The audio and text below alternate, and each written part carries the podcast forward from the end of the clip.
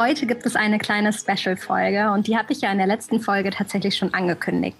Und zwar ist in der Zwischenzeit das Buch Generation Verantwortung rausgekommen. Und das ist ein Buch, was mehrere Nachfolger gemeinsam geschrieben haben und darin berichten sie darüber, was für sie Verantwortung bedeutet, vor allem eben im Kontext der Unternehmensnachfolge, aber eben auch vor allem in der Branche, in dem Bereich, wo ihr Unternehmen äh, tätig ist. Und initiiert wurde das Buch von Friederike Triftmann. Friederike ist die Nachfolgerin bei Peter Köln. Peter Köln kennt ihr alle, denn die ähm, ja, Haferflocken hat ihr mit Sicherheit alle schon mal auf dem Frühstückstisch stehen. Und Friederike berichtet über ihre Idee des Buches, wie es dazu kam, was sie dazu angetrieben hat. Und natürlich berichtet sie uns auch ein bisschen über, über ihren Hintergrund und über die Firma Peter Köln. Und genau, ich wünsche euch ganz viel Freude beim Zuhören und würde sagen, wir legen direkt los.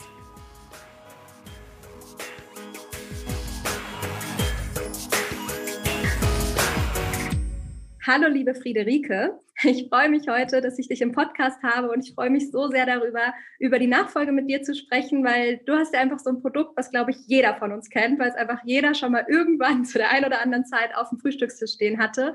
Und ich freue mich aber vor allem auch über dein Buch zu sprechen, was jetzt rauskommt. Ein super, super spannendes Projekt, wo es ja auch um Nachfolge geht. Genau, wir fangen erstmal super gerne bei dir an. Und für alle, die jetzt dich gerade noch nicht kennen, magst du dich einmal kurz vorstellen und natürlich auch ganz kurz für den unwahrscheinlichen Fall, dass irgendjemand Peter Köln nicht kennt, Peter Köln vorstellen. Also erstmal herzlichen Dank, liebe Lena, auch äh, dir mein äh, Hallo und äh, vielen Dank, dass das möglich ist, heute mal zu sprechen. Ja, also mein Name ist Friederike Driftmann. Ich komme aus Emshorn, bin 29 Jahre alt und gehöre zur siebten Generation ähm, der Familie, die hinter Peter Köln steckt. Was ist Peter Köln? Peter Köln ist seit 200 Jahren ein Lebensmittelunternehmen, was bekannt für seine Haferflocken ist. Ähm, die sind inzwischen aber nicht nur die Köln blütenzarte Haferflocken, wir sind weitaus mehr. Wir sind seit den 70er Jahren äh, haben wir ein breites Müsli-Portfolio, ein breites Cerealien-Portfolio und haben dann in den ähm, 2000er Jahren unser Produktportfolio noch weiter erweitert. 2004 kamen Öle und Fette ähm, der Marken Livio, Biskin, Palmin ähm, und ähm, 2014 der Marke Mazzola hinzu. Und insoweit entwickeln wir uns weiter von ähm, einem sehr auf einen Bereich konzentrierten Unternehmen in, hin zu unterschiedlichen Geschäftsfeldern. Und das ist sehr spannend. Wir sind ein Familienunternehmen seit sieben Generationen. Uns hat gegründet Peter Köln im Jahre 1820, weswegen wir jetzt 200 Jahre feiern und ähm, zu 100 Prozent Familienunternehmen. Und ja, also es ist eine wirklich ganz tolle Sache. Wir sind hier in Emshorn, haben einen großen Standort hier in Emshorn und äh, produzieren auch an Ort und Stelle äh, unsere Produkte. Wow, erstmal herzlichen Glückwunsch zu 200 Jahre. Also ich finde ja immer schon so vierte Generation richtig geil, aber siebte Generation ist ja einfach nochmal so viel weiter, so, so, so toll. Ähm, jetzt hast du gerade auch schon gesagt, Vollfamilienunternehmen, wirklich sieben Generationen, immer, immer irgendwie in Familie. Was für eine Rolle hat das Unternehmen für dich schon immer gespielt? Ich glaube tatsächlich, du bist ja auch auf dem Firmengelände mehr oder weniger groß geworden, wenn ich das richtig in Erinnerung habe, ne? Genau, also ähm, ja, also für mich ist das meine Heimat, mein Zuhause. Ähm, ich habe äh, hier als kleines Kind Fahrradfahren geübt. Ich bin ähm, hier tatsächlich aufgewachsen, aber nicht nur ich, sondern auch meine Mutter ist in diesem Haus geboren worden, was inmitten ähm, von wirklich schöner Industriearchitektur ähm, umkreist ist. Ähm, eine, ein, ein Haus, wo meine Großeltern äh, bis sie im Tod gelebt haben und ähm, wo auch ich sehr lange gelebt habe. Und das ist für mich halt ein Teil, also wirklich Identität hier. Es ist hier wirklich äh, so viel ich ähm, und, und ich freue mich einfach, ähm, hier mitzuarbeiten und mitzugestalten. Und äh, es ist halt wirklich ein Teil meines Lebens seit meiner Kindheit. Ähm, dieses Unternehmen, was einfach also dadurch, dass man hier auf dem Firmengelände gelebt hat, eben dadurch gekommen ist, dass man halt alle möglichen Bereiche seines Lebens eben verbunden hat mit diesem Unternehmen. Also man ist zur Schule gegangen und man ist ähm, Leuten entgegengekommen, die gerade ihre Schicht eingetreten haben. Oder man ist abends spät äh, vom Feiern wiedergekommen und man hat, ähm,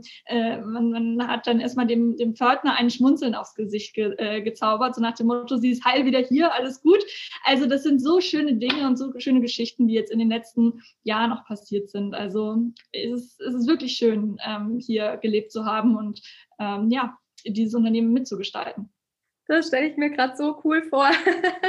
so einer, ja, wie cool. Das ist ja dann auch nochmal noch mal mehr familiär, zumindest stelle ich mir das so vor, ne? wie du gerade sagst, wenn der Pförtner dann sozusagen auch froh ist, dass die, dass die Friederike wieder von der Party Highlights nach Hause gekommen ist und so weiter. Das kriegt man ja in der Regel natürlich nicht mit, aber wie schön, dass da so eine, so eine Bindung dann eben auch draus entstehen kann. Was ist denn deine aktuelle Rolle im Familienunternehmen? Weil wenn ich richtig informiert bin, machst du ja gerade noch dein zweites Staatsexamen. Das kann man ja mal so ein bisschen nebenbei in dem Familienunternehmen machen. Welche Rolle hast du aktuell? Genau, also meine Hauptaufgabe ist tatsächlich Jurist sein. Ich habe jetzt äh, 2016 mal Examen gemacht, habe mich dann dazu entschlossen zu promovieren und bin jetzt äh, kurz vom zweiten Staatsexamen. Das heißt, da auch der totale Fokus drauf. Ähm, meine Rolle im Familienunternehmen ist äh, eigentlich im Hintergrund. Also ihr, zusammen eben mit ähm, meiner Cousine und äh, meinen Geschwistern stellen wir die siebte Gesellschaftergeneration. Ähm, ich habe noch einen Onkel und eine Tante, die auch ähm, am Unternehmen beteiligt sind. Wir sind von sieben Gesellschaftern sechs Gesellschafterinnen, also ein sehr weiblicher Kreis. Cool. Und äh, wir sind, ähm, befinden uns alle sehr im Hintergrund, weil operativ die Leitung gerade einer, ähm, einem Management übergeben worden ist. Wir haben uns dazu entschieden, nach 2015 äh, vorübergehend ähm, es einem Geschäftsführer zu begeben. Diese äh, operative Leitung äh, klappt sehr gut. Wir sind sehr zufrieden und äh, ja, ähm, übernehmen aber eine aktive Gesellschafterrolle, weil unser Verständnis von einem Familienunternehmen ist eben auch ähm, Unternehmerschaft. Also ähm, an das Produkt glauben, an die Marke glauben, die Marke weiterentwickeln, äh, zusammengestalten und eben nicht nur ähm, irgendwelche Anteile halten und irgendwie einmal im Jahr zu einer Sitzung vorbeikommen, sagen, hi, äh, sondern wir, wir sind wirklich richtig leidenschaftliche Macher und wir kommen viel vorbei. Äh, wir sprechen oft mit unserem Management äh, über Ideen, geben Impulse und die Impulse werden auch angenommen und das ist eine total tolle Sache. Also es ist eine total familiäre ähm, Atmosphäre, die eben auch von kleinen, von kurzen Wegen lebt und von der Möglichkeit, ähm, über alles zu sprechen. Und deswegen ist das so ist das so eine tolle Sache, einfach in diesem Familienunternehmen äh, jetzt schon eine Rolle zu haben, wenngleich die nicht operativ ist. Und gibt es schon einen weiteren Plan? Also ist schon klar, welche Rolle du in Zukunft einnehmen wirst? Oder ist das jetzt erstmal die Rolle, mit der du dich sozusagen wohlfühlst und die es auch erstmal halt bleiben soll? Also ich glaube, diese Gesellschafterrolle sollte man erstmal nicht unterschätzen, weil ich glaube, gerade wenn ähm, sogenannte Fremdgeschäftsführung ist ja eigentlich nicht so schönes Wort, aber wenn so eine Fremdgeschäftsführung aktiv ist, dann ist man als Eigentümer nie richtig aus der ähm, Verantwortung raus. Aber ähm, es ist so, dass ich mich gerade vorbereite. Also mein großer Traum ist es immer gewesen, im Unternehmen irgendwie äh, mitzuwirken, auch operativ mitzuwirken. Und daran ähm, arbeite ich momentan. Also ich bin jetzt gerade in der Ausbildung, aber ähm, es ist so, dass, dass, dass ich mir das schon vorstellen kann, auch operativ reinzugehen und mitzumischen und dir quasi zehn Stunden am Tag nichts anderes zu machen, als Kölnflocken zu verkaufen, ja. Okay.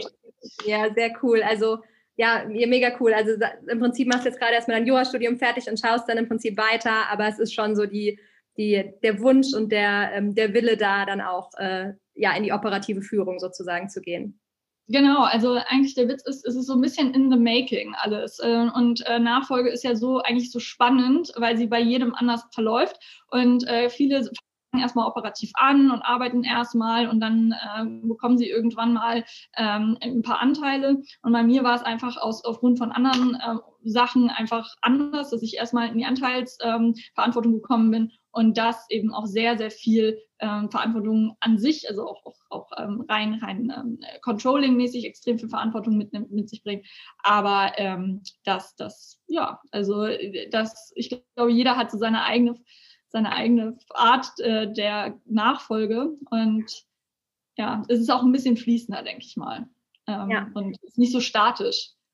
Ja, du sagst ja was ganz Wichtiges, gerade dieses ähm, eigene Art der Nachfolge ist ja auch ein ganz, ganz großer Teil, warum ich diesen Podcast eben gestartet habe, weil es eben so toll ist und auch so Mut macht, finde ich, zu sehen, dass es eben so viele verschiedene Wege gibt und es gibt eben nicht irgendwie richtig und falsch und schwarz und weiß, sondern es gibt so tausend verschiedene Wege und der, dieser Weg ähm, muss auch irgendwo gestaltet werden. Also natürlich gibt es immer auch wieder Dinge, mit denen man irgendwie umgehen muss, aber am Ende ist man ja auch da schon sehr unternehmerisch, indem man diesen Weg für sich halt gestaltet. Und das, ähm, das finde ich auch eigentlich so die, die schönste Botschaft hier an dem Podcast, eben diese viel, diese Unterschiede einfach zu zeigen. Weißt du noch, wann so deine Leidenschaft für das Unternehmen so angefangen hat?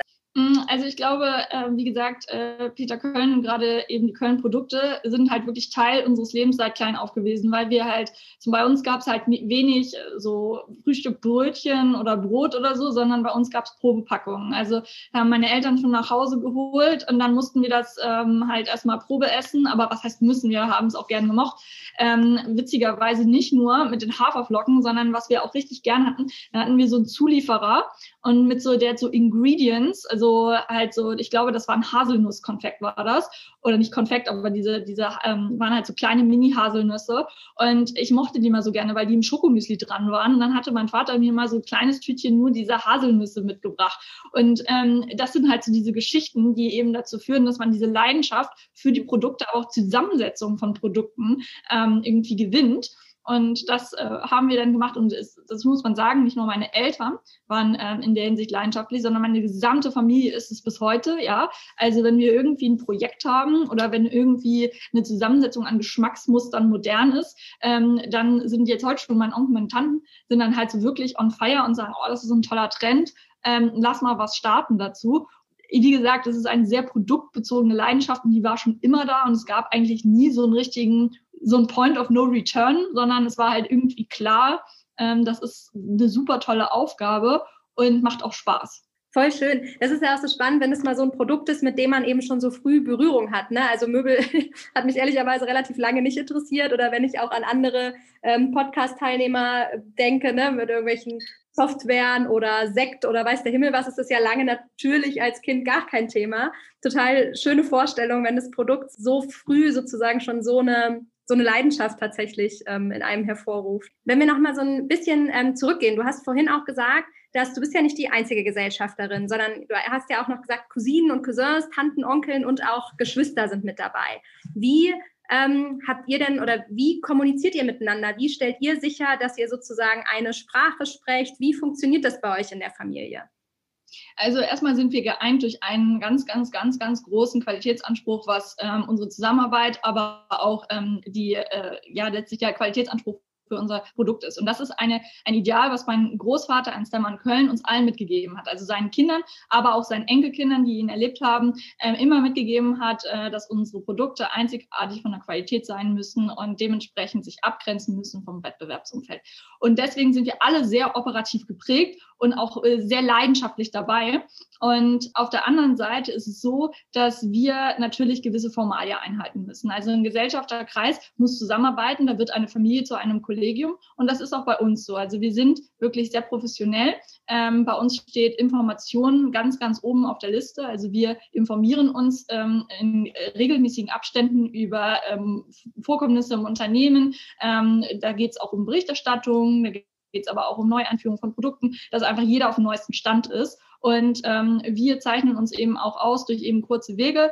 Das heißt, man kriegt sich relativ schnell ähm, eine Strippe oder wenn man irgendwas vorhat. Also ich zum Beispiel, als ich das Buch vorhabe, habe ich natürlich meinen ähm, Mitgesellschaften, Mitgesellschafterinnen eine ähm, mehrere E-Mails geschickt ähm, und, und mehrere Gespräche geführt, ähm, was ich so vorhab. Und ähm, also das ist, ich glaube, Information ist das Beste. Und dann wird, es gibt halt mehrere Informationsvehikel, die eben klar eingeübt sind, äh, wo man halt sich mehrfach mehrfach unter dem Jahr ähm, bespricht. Und dann gibt es halt dieses klassische, der Griff zum Telefon und der ist bei uns einfach sehr ähm, informell, entspannt äh, und unkompliziert.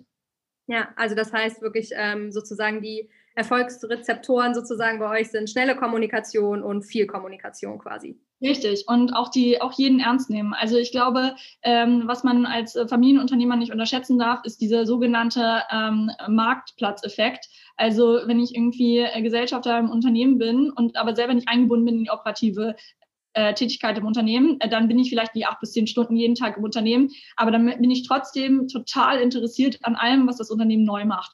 Und wenn ich dann auf dem Marktplatz stehe und ich spreche, werde von Bekannten angesprochen, Mensch, ihr habt doch jetzt ein neues Produkt und ich bin so die Letzte, die davon erfährt, das ist so ungefähr der Super-GAU. Deswegen ähm, ist es bei uns echt wichtig, dass wir ähm, extrem gut kommunizieren und ähm, ja, zusammenarbeiten. Und äh, ja, das ist, das ist eine, etwas, was, glaube ich, alle Familienunternehmen irgendwann mal trifft, dass man dass man mal spricht über Dinge und äh, das gelingt bei uns. Mm, ja. Ja. Und sind die anderen, ähm, haben die teilweise operative Aufgaben im Geschäft oder ähm, sind die sozusagen alle in dieser, in dieser Rolle ähnlich wie du? Nee, teilweise ähm, habe ich Familienmitglieder, die auch im Unternehmen eine operative Aufgabe übernehmen und die dann aber ähm, ihren Bereich also ganz, ganz autark managen und, und ähm, letztlich eine Aufgabe im Unternehmen haben, aber selber nicht geschäftsführend tätig sind.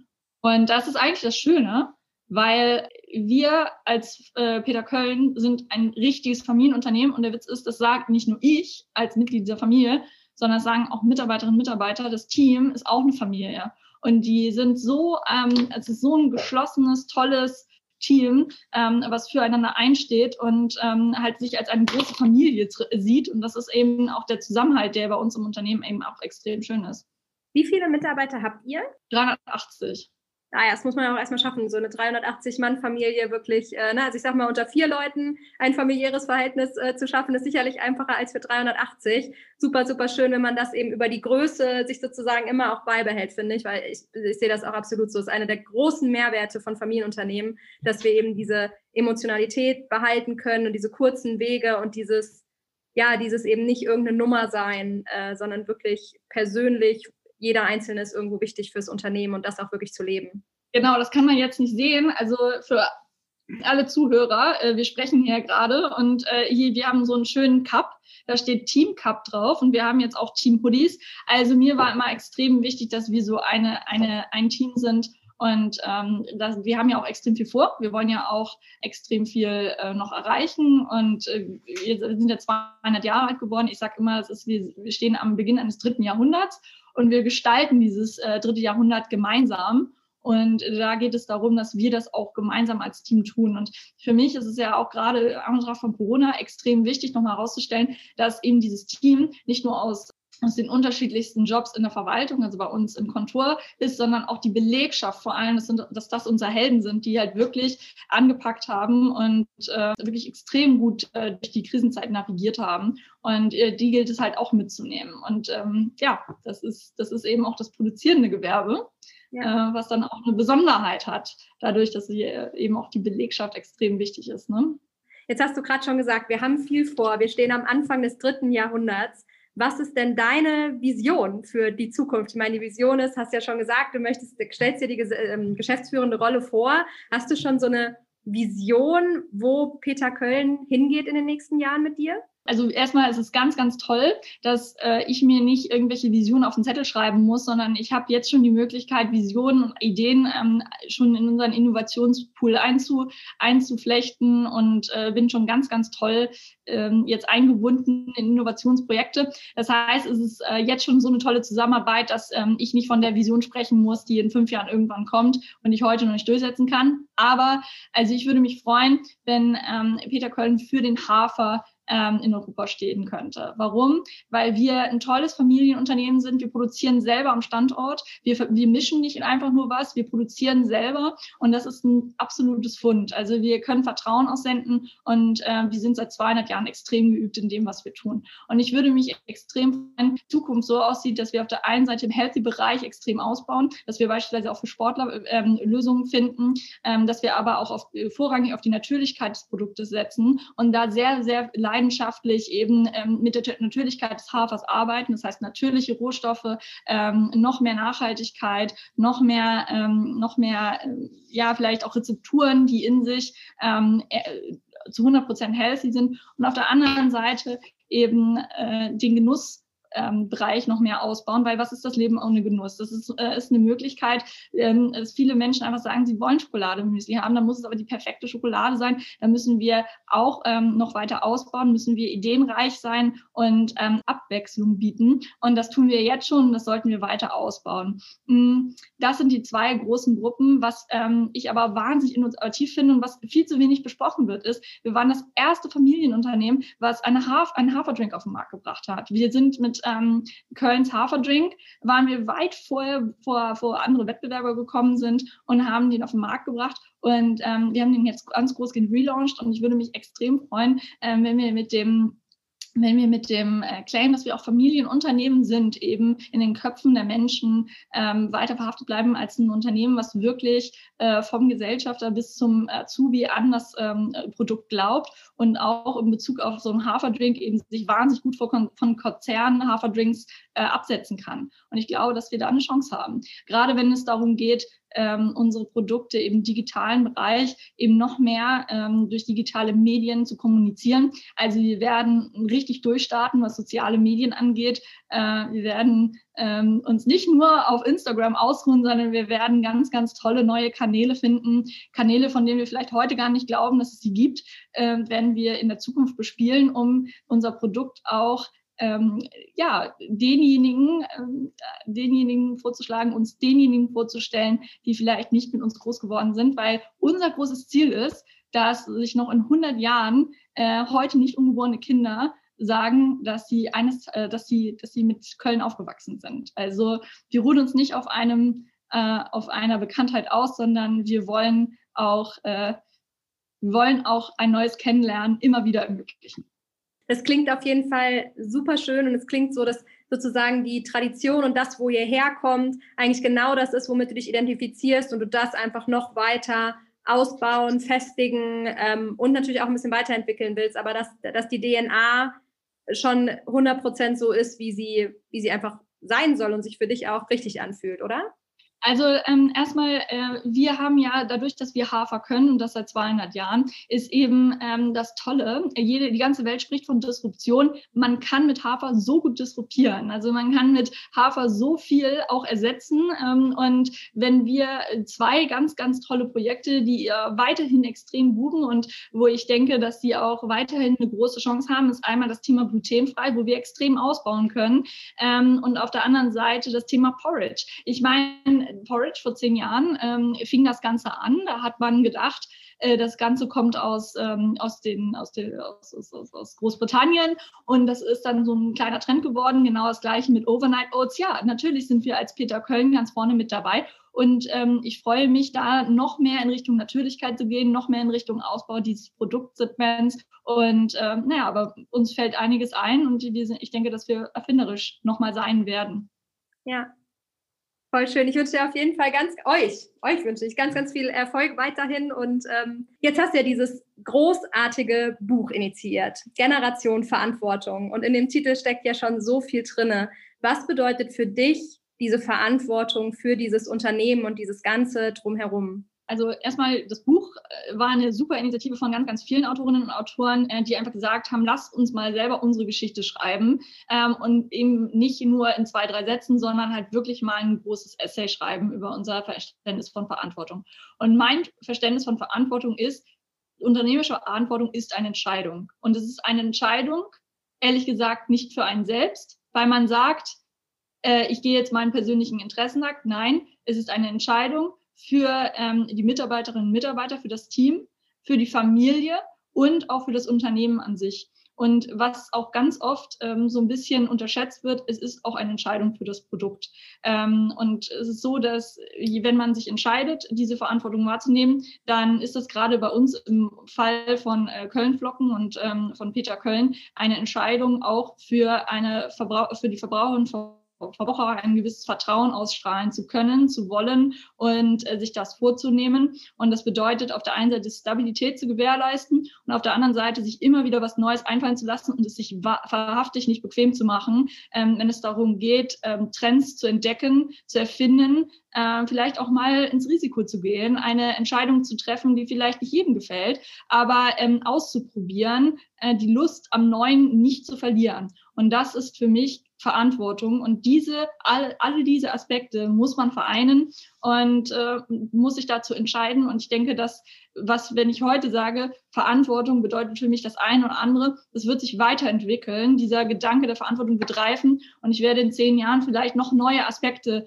ähm, finden und diese Frage nochmal differenzierter beantworten können. Aber äh, das ist gerade eben die Idee vom Buch gewesen, dass eben, glaube ich, auch viele Leute aus den unterschiedlichen Branchen eben auch nochmal zu dem klassischen über, in Generationen denken, äh, verlässlich sein, guter Arbeitgeber sein, eben noch eine spezielle Verantwortung für eben ihren Geschäftsbereich entwickelt haben und ähm, sich darauf vorbereiten.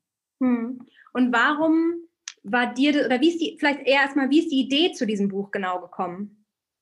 Also der Witz ist, ähm, dass also ich bin einerseits super interessiert ähm, im eigenen Unternehmen schon ein bisschen aktiv und ähm, gestalte schon mit. Und auf der anderen Seite habe ich ähm, neben meiner Promotion ähm, mich sehr wissenschaftlich aktiv äh, gezeigt in Sachen Familienunternehmen. Und ähm, da gab es dieses Zentrum Familienunternehmen an der Bucerius Law School, wo ähm, das letztlich ein, ein, ein, ein Think Tank, eine, eine Zusammenkunft ähm, ermöglicht zwischen Unternehmern, Rechtswissenschaftlern und eben Rechtspraxis.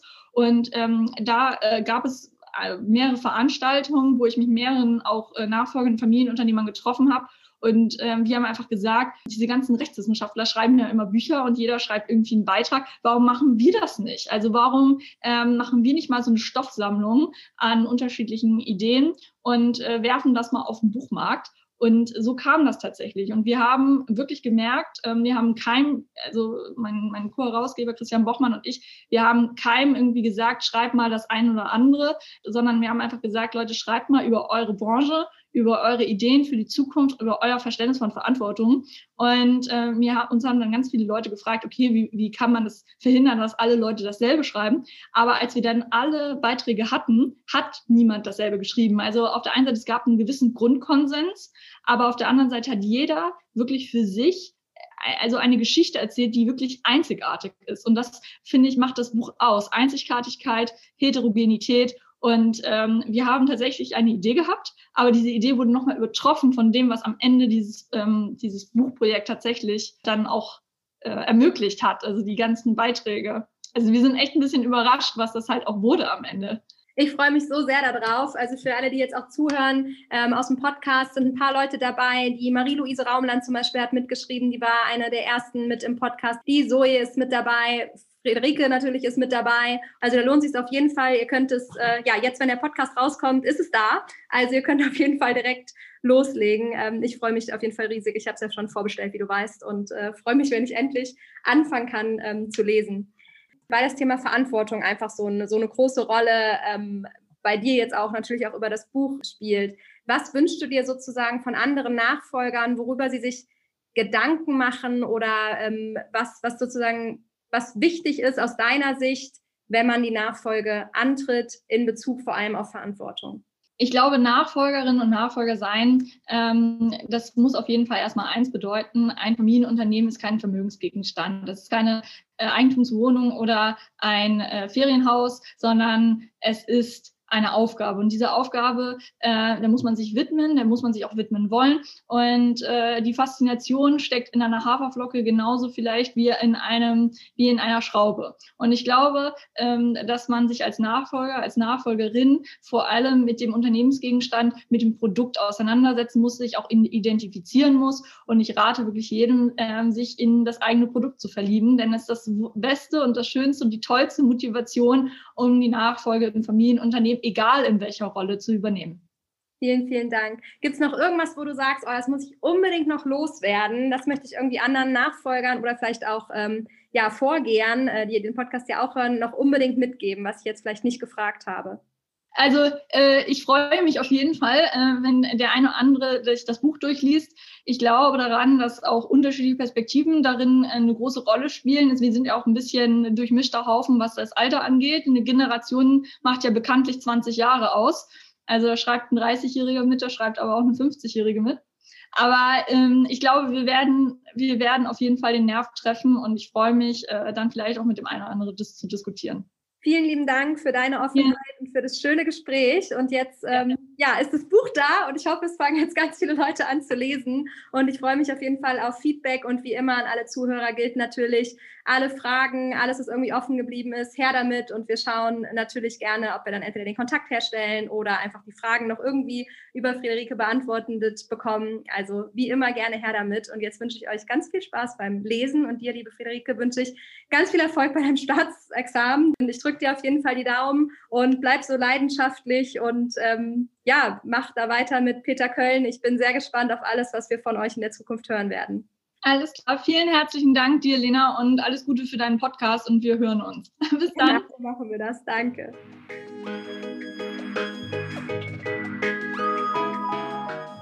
Ja, wie immer hoffe ich, dass euch diese Folge gefallen hat. Schreibt mir gerne eure Gedanken, Fragen, Kommentare unter meinen letzten Post bei LinkedIn oder Instagram. Ich freue mich auf den Austausch mit euch.